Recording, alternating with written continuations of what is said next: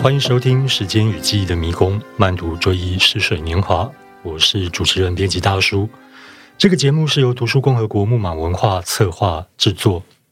在这里，我们将和台湾资深发文译者陈太乙一起闲聊，在有趣的讨论中，和您一起走进普鲁斯特笔下追忆逝水年华的迷人世界。太乙好，家人好，大家好。OK，这个节目的起源是呃，今年二零二二年，在我们录音的这个时间点呢，是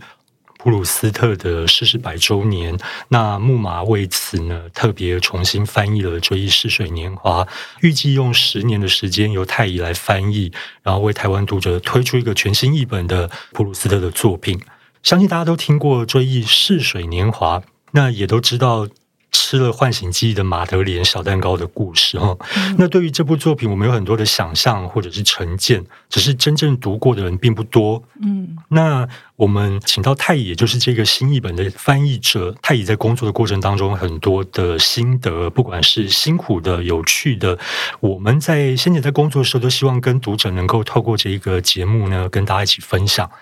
这就是为什么有今天这个节目的诞生的原因。这个节目呢，全部会有十二集，我们预计要用十二集的时间呢，来把第一卷《追忆似水年华》的第一卷全部讲完。那今天是第一集，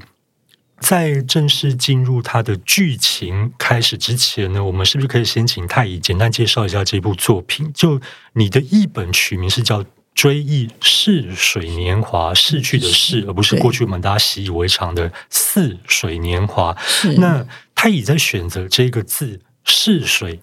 是不是有什么特殊的意义想传达给读者呢？对，的确，因为呃，我们这次是重译嘛，所以其实先前已经有存在译本。然后《追忆似水年华》这套书的这个书名其实已经广为大家所知。那当初呢，他们现现有的中文译本《追忆似水年华》在出版之前，其实好像出现过讨论。他们其实在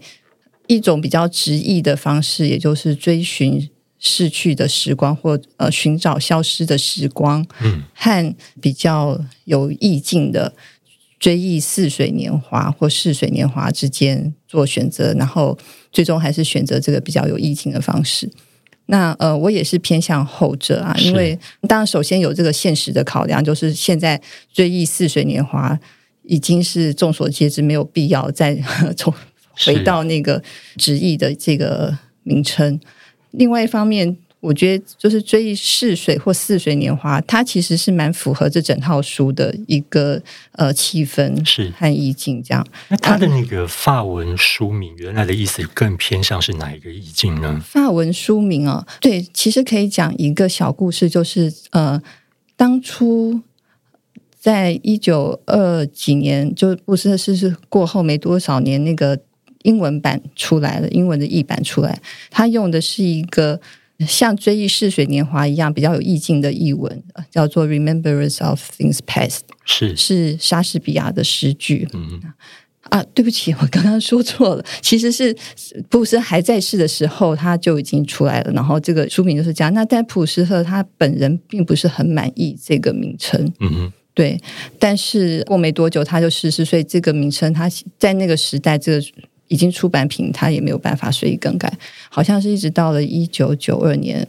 才把它改成了现在的英文版的名称，叫《In Search of the Lost Time》。嗯，就因为普鲁斯特曾经表达了意见啊，是 他说他梦里跟你说要取名叫《逝水。呃，也不是梦里，对，只是因为在英文版有出现过这样的事情之后，当初中文版要问世。的时候呢，就也有人有这样的声音说，他普鲁斯特本人都说了，他不要这个比较有意境的名字，他觉得这个有违他这本书的意思。那事实上，其实我觉得并不是这样。他普鲁斯特那时候要说，只是说之后我们慢慢读者也就会了解，他这套书里面有一个重要的主题是非自主记忆。嗯哼，对，那他可能跟 remembrance 这样子说追忆这样子的说法，可能。有人会觉得说，哦，这样好像有点刻意，就不是非自主的，而是去自主的回忆。这样，其实我觉得这些是可以讨论的，因为这也就是为什么我会想要用“试水”而不是“似水”。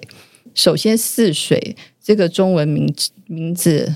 跟“似水年华”，我们其实现在是由于普鲁斯特这套作品的关系，我们会觉得“似水年华”好像很理所。理所当然。那其实似水本身，它这个意象有点太浮动了。嗯嗯，似水是什么意思呢？它其实可以有很多种可能性。它不一定是像逝水这样，就说指过去的时光流逝或等等东西，它有可能柔情似水啊，嗯，也可能怎么样似水啊，所以其实它不见得直接就是勾到这个时间的议题上面。所以这个逝是不是也有稍微对应法文原书名的最后一个单词的意思？对啊，原书名叫做《À la recherche du temps perdu》。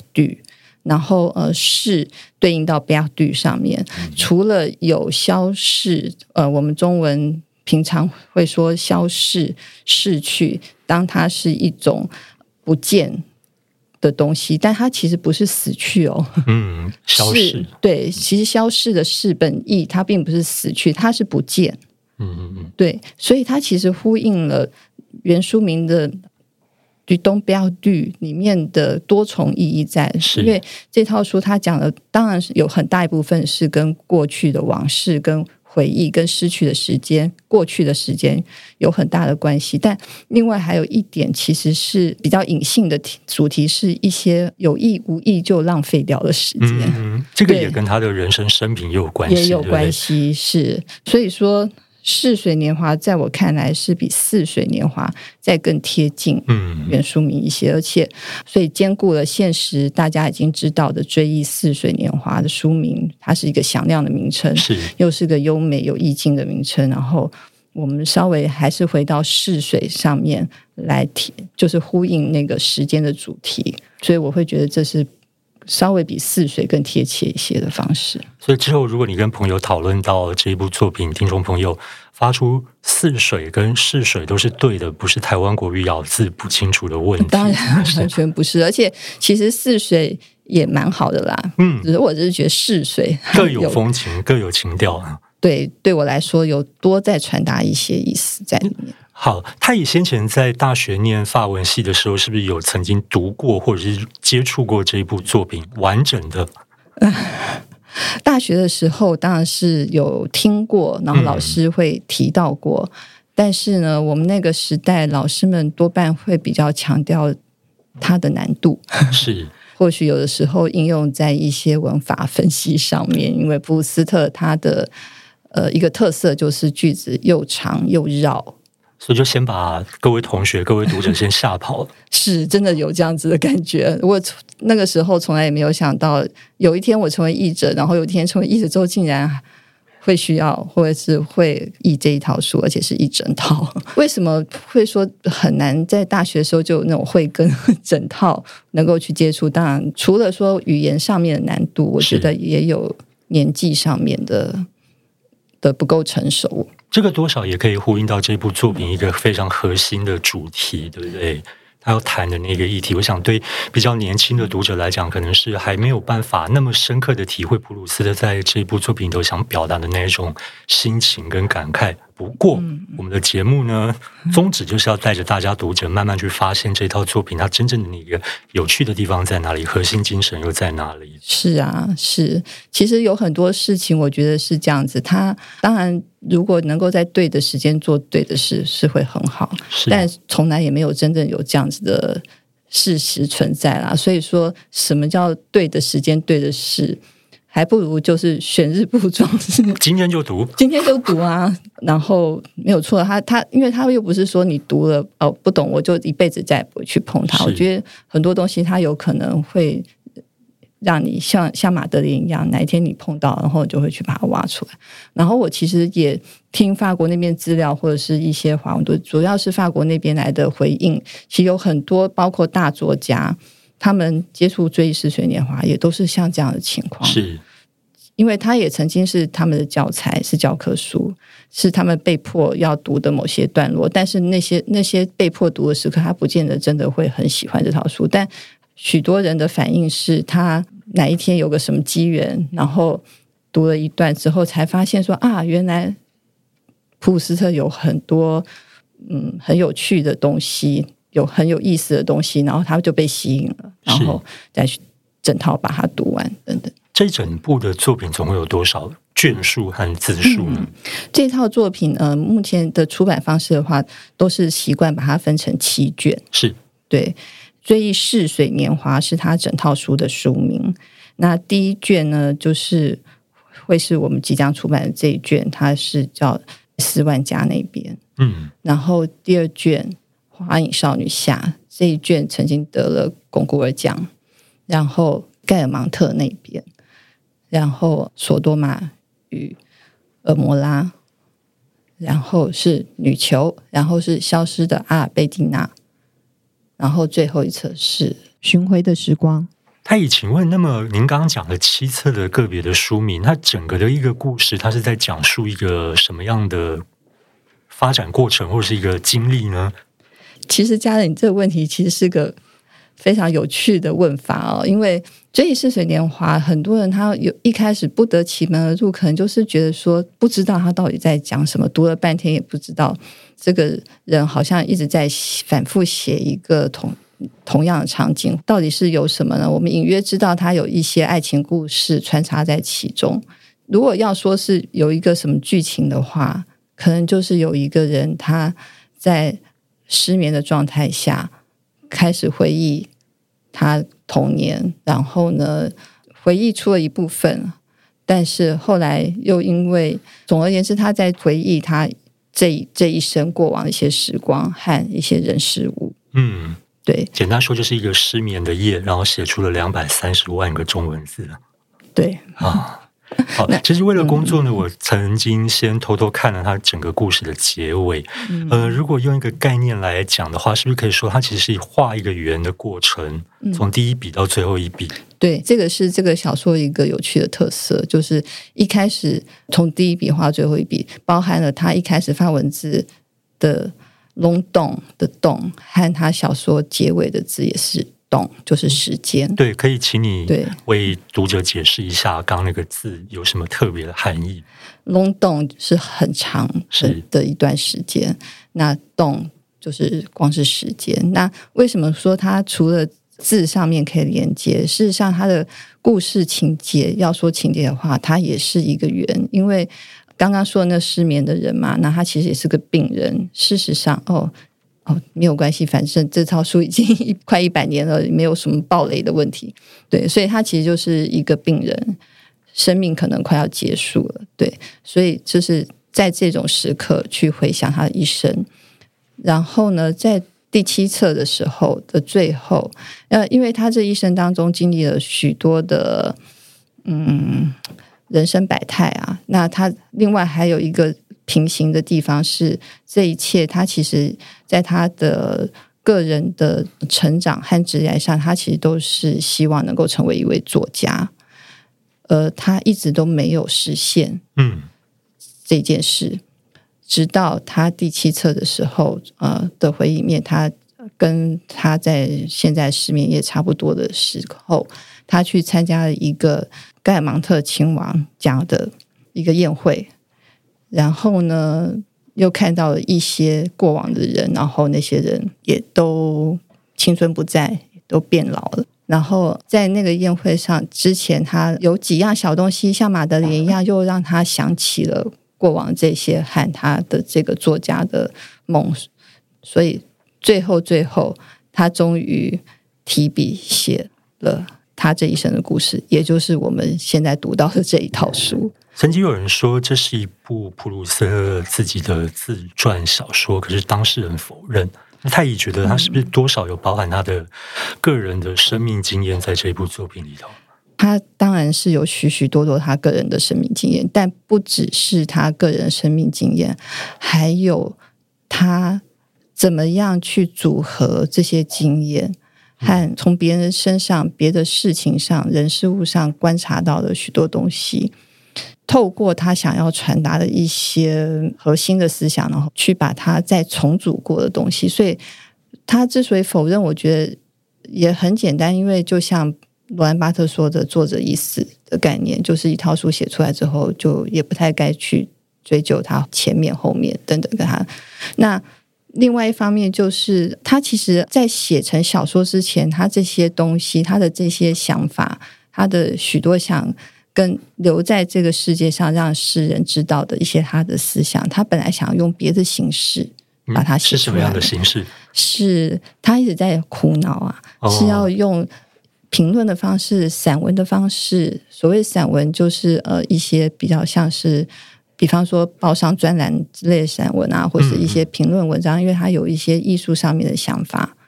有一些许许多的东西，然后要用什么样的东西来发表？那有一本叫做博圣博夫的书，其实它不是一本从头到尾的作品，它其实是集结了很多他零零散散写下来的东西。那这之中其实慢慢有一个这样子的小说原型串在里面，嗯、对。在这部小说之前，他其实也写了另外一个真正自传体的小说，虽然不是用他本名，但是里面有许多人物都跟这套小说是类似的，叫做《用松的》。对不起，他们人物类似，然后他们那时候他把那些人物取的名字，真的就跟比方说他家里面的人的名字是一样的，嗯、对应的妈妈叫做像呢等等这样。但那套小说并不成功，所以他他写写就没有发表。在他在世的时候没有发表。有出版吗？后来有出版。后来有出版。他他过世之后，后来有出版。普鲁斯特现在所有东西都被出版，包含他的写作笔记、他的书信等等的，能挖出来都会出版。对，总而言之，他他后来实在是，其实是在嗯，他的父母亲相继过世之后，他那时候大概二十五、二十三、二十五岁，他决定。用小说的方式来把他这些想法呈现出来，所以如果是讲小说，它其实就有虚构的部分，其实给了他更大的空间，不要只放在他个人的自传上面。对，所以当然有很大部分大家都知道，连他在世的时候，身旁被他写人也都可以从他的书中去读到自己的影子。然后有些人还跟他抗议，因就觉得他写的明明就是他，可是有许多行为又不是他。嗯嗯，对，那为什么他要写成这样？那普鲁斯特总是要不厌其烦的回信，跟他们说不是啊，我不是就是写你啊，其实怎么样怎么样？当事人否认，当事人否认。对于普鲁斯特，我想大家应该过去都从一些照片上看过他的形象。瘦瘦的，黑眼圈很严重，然后留着小胡子，嗯、是什么样的家庭环境可以让他写出一样呃，写出一部这么不同的作品呢？他的整个的家庭背景是怎么样？嗯，普鲁斯特他其实是生长在一个很富裕的家庭啊，他在那个时代算是布尔乔亚，他的爸爸是一位医生，而且是个有名望的医生，有点类似现在应该是。比方说，防疫指挥官之类的，嗯，的这样子的重要的医生。那妈妈呢，则是犹太人。哦，这个犹太身份在小说里头也算是一个重点嘛？是重点，是重点，而且在他的一生当中，其实也是一个重点。对，那犹太人的身份，呃，其实，在还没有发生德雷福事件之前，他其实犹太人的身份也不是真的说只是。引发一些歧视问题，而是就是他妈妈那边的家世其实是受到蛮多很好的文艺方面的教育，嗯嗯对，然后也有富裕嘛，所以其实有很多文化方面的东西都是从妈妈那边得来的。那他还有一个弟弟，弟弟呢 h o b e l 他也是医生，后来也是当了医生，对，那所以其实是个算是和乐的三个 三人小家庭，但是呢。因为普鲁斯特他是一八七一年出生的，在他出生的前一年，法国其实有普法战争，嗯，后来还有巴黎公社事件，那就是有这么一说，说妈妈在怀他的时候，后来因为巴黎比较动乱，所以必须要跑到外公家那边去避难，这样，所以好像是有动到胎气之类的，所以布鲁斯特其实他出生之后就有有体弱多病。是，那他他其实，在十岁左右就发生了一次严重的气喘病，在森林里面，呃，散步的时候被花粉啊这些引发了严重气喘，是快差一点就走掉的这样。所以其实从从那之后，这个气喘就一直缠着他这一生，也就是为什么他会有黑眼圈，他其实身体是真的不好。后来有些人大家可能也有一点印象，就是他在写这套作品的时候是。几乎足不出户，关在房间里面，日夜颠倒的生活在写作。那个时候当然是身体已经比较不好，足不出户的原因不是因为他宅，而是因为他不太能出去接受外面的一些空气污染。嗯嗯对，他甚至就是人家到他家里拜访，他其实不太常在家里接见女性客人，他其实蛮多女性好朋友。嗯哼，但是因为女性都会带花带香水，那、哦、他完全就没有办法，身体上没办法忍受，对，是很可惜的事。但但就是像这样子他的情况，那花了多少的时间来写完这部作品？这部作品就像先前讲，其实他陆陆续续都已经有发表一些小的东西，就是比较雏形的东西。是但是真正好像真正开始发奋来写的话，应该就是在母亲过世之后，也就是好像一九零六年左右开始，一直写写写写到一九一三年，终于出版了第一本。四万家那边这一本的出版也是历经波折。但之后再说呢，但他一旦开始写之后就没有停过，就一直把它写完。其实没有所谓完这件事情。他虽然有一天是很高兴的跟他一个中心的女管家说，他很高兴他写了完放，就是完结立案的这个字，但其实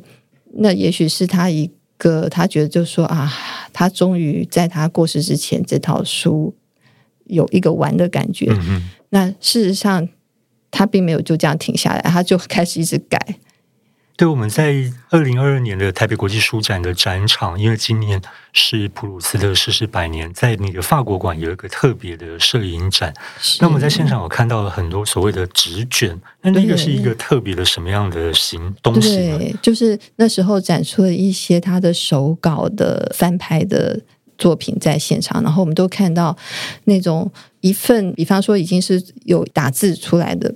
板上面，旁边又写了好多好多他改或整段删掉，或他手再直接加上去一些东西。后来这些加加减减还不够，因为那就是纸上作业嘛，那个空间都被他用完了，他就用贴的 在找他手边的。纸想到什么，他就先挤在上面，然后再找到相对应的段落贴上去。那就这样，这边贴那边贴，这边贴那边贴。所以他看到的手稿都是长得不是一个标准的什么开本的版本，嗯嗯、都旁边像螃蟹、像蜘蛛一样又贴满，甚至有的那个段落比较长啊，它已经是很小的字，它那样一张小纸还不够，就再往下继续贴贴贴。所以之后那些东西还可以再卷起来收藏。这样，哦、据说。它最长的那个纸卷拉开来可以到一百五十几公分，相当于一个小朋友的高度。当时是有人帮他整理这些手写的是稿子，是对。其实这中间就要非常感谢刚刚提到那个女管家塞莱斯特。嗯、塞莱斯特是原先是普鲁斯特的一个司机，就是他有一个私人司机，他想去哪里的时候可以载他去。嗯，那原先是这个司机的呃太太，他的妻子。然后是一个乡下地方来的女性，然后其实就是嫁给了他这个司机之后，不久就进了普斯特家工作，那就照顾普斯特这这位先生，然后真的是照顾他的起居到无微不至，甚至还帮忙他，不只是整理刚刚说他的这些草稿啊，然后有的时候后来普斯特他可能身体越来越不好受，也不是那么回事，他是用。听写的方式就是他念，然后由这个塞斯特记录。啊、有有有塞斯特，还有他当初另外有一位男仆人，还有塞斯特的侄女吧，都一起帮他做这个工作，就是帮他听普斯特口述口述，然后他们抄录下来，然后再帮他这样整理。对，所以每个成功的男人背后都有一个女人，普鲁斯特的女人就是他的女仆，嗯，是促使他成功女人之一吧？是，对，但是是真的是忠心的程度是非常令人感动，而且不只是这样，甚至他的作用，甚至到了普鲁斯特已经过世之后，嗯嗯大概是在普鲁斯特就一九七零年代，普鲁斯特大概四十五十周年左右，法国那边有一个电视节目。采访了塞莱斯特，他还在世。嗯哼，对，其实先前即使是在法国，大家对普鲁斯特这位作家也不是了解这么透彻，觉得这套作品因为这套作品的气场吧等等吧，所以其实普鲁斯特是带有一些神秘色彩的。对，加上他有早逝。后来是因为塞斯特上了这个电视节目，我们才知道很多他的私生活上面的东西，和他是如何的跟他的这个病魔奋斗，然后就是日以继夜、不眠不休的在写这些东西。塞斯特那时候讲的其实很动人啊，就讲了一些生活小片段啊。讲他的怎么样坚持，然后还会模仿一下他的声音，他的像，因为普斯特活着的年代其实只有照片嘛，没有声音，没有声音，没有影像。其实现在流传一个好像是普斯特出现在某个婚礼上绊了一跤的那个影像，其实也就是很后面才人家发掘出来的，还没有办法证实是不是就是他本人。嗯、但是透过塞莱斯特他的这种模仿，然后大家哦，好像觉得普斯特有一点样子。就具体的样子在我们面前，其实也帮了这套书得到更多人的关注。那这个您刚刚提到的影片，在网络上看得到吗？你说塞莱斯特的对模仿，他的看得到，啊、可以看得到，在 YouTube 上其实应该是可以找到这片段。我是有看过，所以大家有兴趣不妨到网络上找一下，看看这个传说中的作家到底真实的个性是什么样子。透过他的仆人的转述跟传达，嗯，我们晓得这部作品全部总共有七卷。是普鲁斯特生前就已经全部出版完吗？还是他有什么？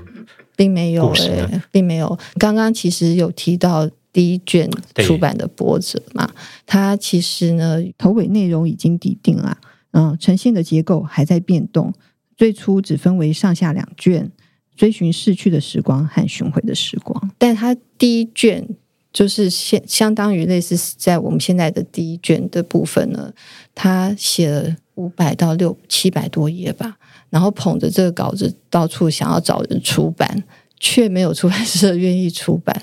对，他问了好几家，包含很有名的是那时候的伽利玛出版社下面的一支叫做新法兰西评论出版社。那时候在领导那个新法兰西评论这个出版社是记得，就是有大家都知道的那一位作家记得，记得，法国作家记得。他一开始看了普斯的稿子，他也拒绝了他，他就觉得说，呃，看不出个所以然来。对，那后来记得是非常非常的后悔。对，嗯、后来普斯他只好自费自费请出版社帮他出这套书。结果，呃，所以第一套书的出版并不在咖喱玛，后来我们现在所有版本都在咖喱玛出版了，嗯、但第一册的出版是在格哈塞这个出版社是。普鲁斯特付钱给这出版社，请他们出，他们才愿意出。对，大家知道普鲁斯特多有钱吗？呃，联经先前出了一本图解普鲁斯特，它里头有提到，他当时的财产如果换算为现金的币值的话，普鲁斯特个人的身价是六百万欧元。哇，当然，所以他其实大可以自己开一家出版社，对不对？是啊，所以对他来说，自费出版。也还算好啦，那、嗯、但是他是非常热切的希望他这些东西的人让人家读到，能够出版。很很特别的一个地方，可能大家并不晓得，其实普鲁斯特他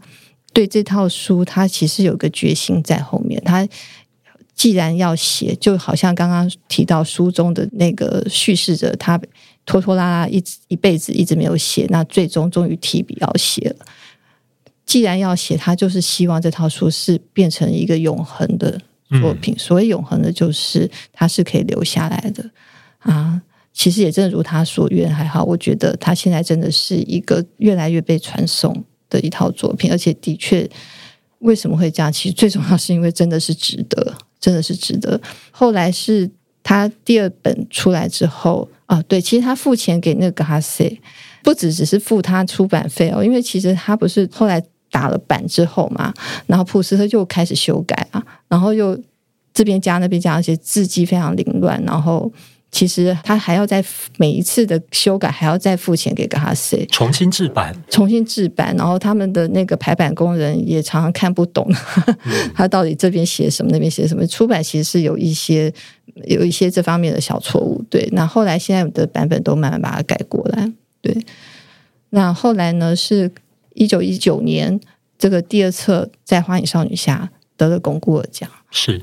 然后伽利玛那时候的就是创设的老板那个 Gaston Gallimard 非常非常高兴，然后他们也意识到了说这套作品真的是好。其实第一册出版之后就，就虽然嗯普遍的回响不是那么好，但也有许多有慧眼的人一看就知道这是很棒的一套作品。嗯、所以其实慢慢其那个记得，其实他很快他就后悔，他也在他的日记中有写到说，他这一生最大的错误就是一开始拒绝了普斯特。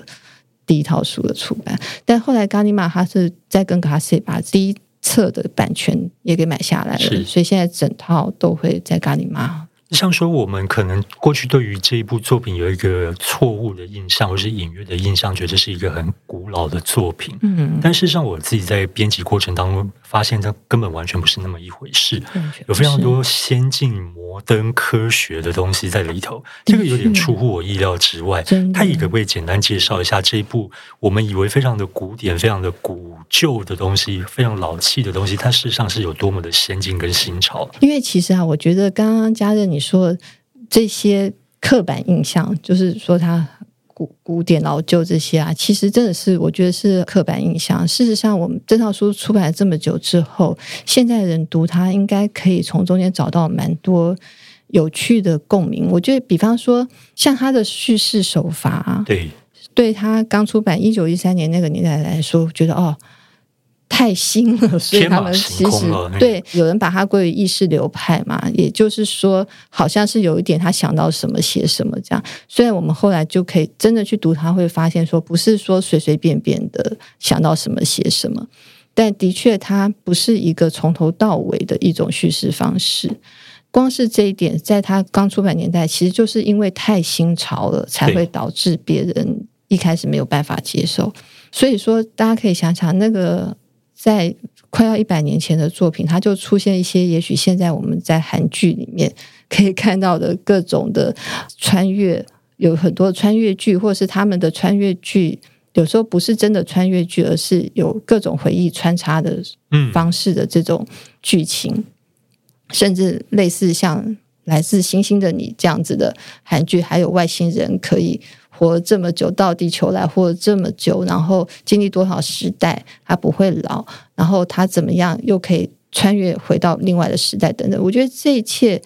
东西虽然。普斯讲不是这样子的一个故事，他有一点类似用这样子的方式，他等于是在他的字里行间开了个虫洞，让大家在时空里头穿梭跟旅行。是啊，是这样子啊，所以我觉得以我们现代人的眼光来读这套作品的时候，应该是会觉得相当刺激有趣，画面感非常的强烈，是，对，而且时间跟空间的那种独特的呃世界也非常的有。有意思啊！对，另外还有一点，家人有提到说，他的作品甚至还有不少科学的成分在里面。这个其实也是在反映出了那个时代，因为这套作品其实它其实就在我们所谓的美好年代，嗯，讲述的也差不多是在欧洲的那个美好年年代的时期。那那个美好年代的意思呢，就是包含了第一次、第二次的工业革命，人的生活因为有一些。机器有一些科学的发展，然后有很大幅度的不同改善，说改善也好，或者总之有很大幅度的不同，这样。所以其实普鲁斯特很有趣，就是细读它的时候会发现，它里面有些比喻啊，它其实用的是一些物理学的方式、光学的方式在比喻它。比方说，我注意到像照明上面的演变，其实呢。都可以看得出来说，因为时代不同，从煤气灯后来可能会变成电灯，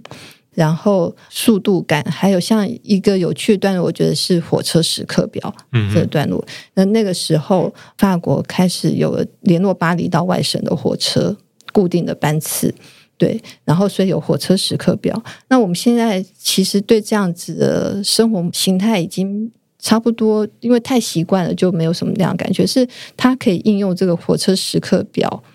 然后来写一个他要去一个什么地方，然后因为这个火车是有固定时刻表，所以说他可以去那个地方，因为这是理所当然。总而言之，他这个火车时刻表可以带给他很多想象，很多好像个通行证一样。那这像这方面一些很刺激的感受。在他的书里面可以读到那个时候，他们对一些新的科技或新科技带来的东西的那种新鲜感，然后怎么样去看待那些东西，他都融在他的那些叙事和他的呃比喻里面。然后我觉得这这也是一个很有趣的部分。如果我们把这部小说的成书时间放在历史上的一个时间点来看的话，就可以知道说，普鲁斯特在创作这个作品里头，他当时整个的世界的环境的变化、科技啊，还是什么的，就像我印象当中，他在书里头有提到，以前他的朋友都是。坐马车的，对对，后来全部改成汽车，是是。对，那我们可能比较难想象说，普鲁斯特的小说里头会出现汽车这种东西，嗯、因为对于过去的形象，可能都还觉得说是穿着那种比较蓬的裙子，非常繁复的服装。啊、但是大家不要忘了这部小说的现代性，是对，哎对，嘉乐你提到了一个很关键的东西，因为它所谓的这个美好年代，它其实就是个很特别的年代。它其实是一个法国大革命，一七八九年嘛。那美好年代大概可以说是从一八五零年开始到二十世纪初，所以其实大革命就以一八五零年来讲，它其实大革命过后还不到一百年。然后贵族没有真的消失，他们其实还是存在的，而且其实在民间，它还是有一些影响力。那种影响力，也许只是名声啊，也许只是地位啊，但他那个东西还是有一点根深蒂固，没有从人民的思想当中拔掉。对，那但是同时间又有因为工业革命等等东西，又有布尔乔亚的兴起。布尔乔亚他们代表的是一些快速成长的财富等等的，他们某种程度其实快要跟贵族已经变成有。一种势力之间的嚣张，所以说普鲁斯特这套作品里面有蛮多的情节发展，或者是蛮多的点，其实都会跟那个时代的这种整个情势是很有关系的。比方说，我们可以看到他们有许多沙龙。嗯，但是沙龙哦，读了他的作品才会发现说，原来沙龙也有分贵族的沙龙跟布尔乔亚的沙龙，而且互相看对方不顺眼，互相会看对方不顺眼，对啊，然后互相还会就是排挤啊，嗯、对，然后会去拉拢自己想要的人啊，然后如果有人不够忠心啊，还会被他们扫地出门啊，等等的。我想问太乙一个问题哦，就是说普鲁斯特的这个《追忆似水年华》的写法，在当时算是一个非常特殊而且独特的创作方式，不管是他的写作时间，或者是他的笔法。嗯、那这样的一部作品，是不是对后世的作家产生了影响呢？不管是法国当地，或者是欧洲，甚至是其他地方呢？是啊，像一定是会有，比方说在一九二几年代的几位英国的。重要作家伍尔夫，伍尔夫，伍尔夫是非常有名的。对，福斯特写《莫里斯的情人》《窗外有蓝天》的那个作者，嗯、他们都是非常推崇普鲁斯特，喜欢普鲁斯特的东西之外，甚至会觉得说：“哇，现在已经有普鲁斯特在前头了，我们还能写什么？压力来了。对，我们要能够写什么？但呃，其实。他们当然各自也还是都闯出了自己的一片天地，但是就是因为普鲁斯特有给他们一些启发性的，是对的影响这样子。然后呃，甚至乔伊斯也是，对他也是意识流的小说家。那虽然他跟普鲁斯特两人呃，他也见过面，然后其实也不对头，嗯，因为他们各自是不同的所谓的意识流派啊，对，但但是。普鲁斯特的这种写法，其实都有影响到这这几位英国大作家。那我们知道说，日本算是亚洲国家里头对法国文化最感兴趣，而且研究最深的。嗯、普鲁斯特这个人，或者说这一部作品，在日本当地，就您所知，是不是有被特别的研究，或者是有什么样的独特的重视呢？在日本研究方面，我是晓得，其实日本的学者在非常早。一九五几年，其实就有日文版的全套普鲁斯特的译本已经出来了。然后，其实对我想，也许日文版的译本，也许是现在 现存最多版的吧。最多不同翻译者对最多不同，似乎他们已经有四个翻译版本，是就是完整的翻译版本。还有包含像七星文库，就法国的伽利玛有一个系列是经典作品才可以有的七星文库，是非常。严谨的那种出版品，它有很多注释，还有很多的那个考究，还有很多的研究东西。然后，所以当初也有日本学者都参与七星文库的编辑工作，然后呃注释工作等等。谢谢太乙。一个半睡半醒的夜晚，拓展成一条悠悠缓缓的人生长河。这一集我们请太乙简单介绍了一下《追忆似水年华》还有普鲁斯特。下一集开始，我们就要正式进入第一卷斯万家那边的剧情。为什么说是剧情呢？因为我们希望大家是用一种纸上追剧的方式来读这一部作品。欢迎继续收听，再见，再见。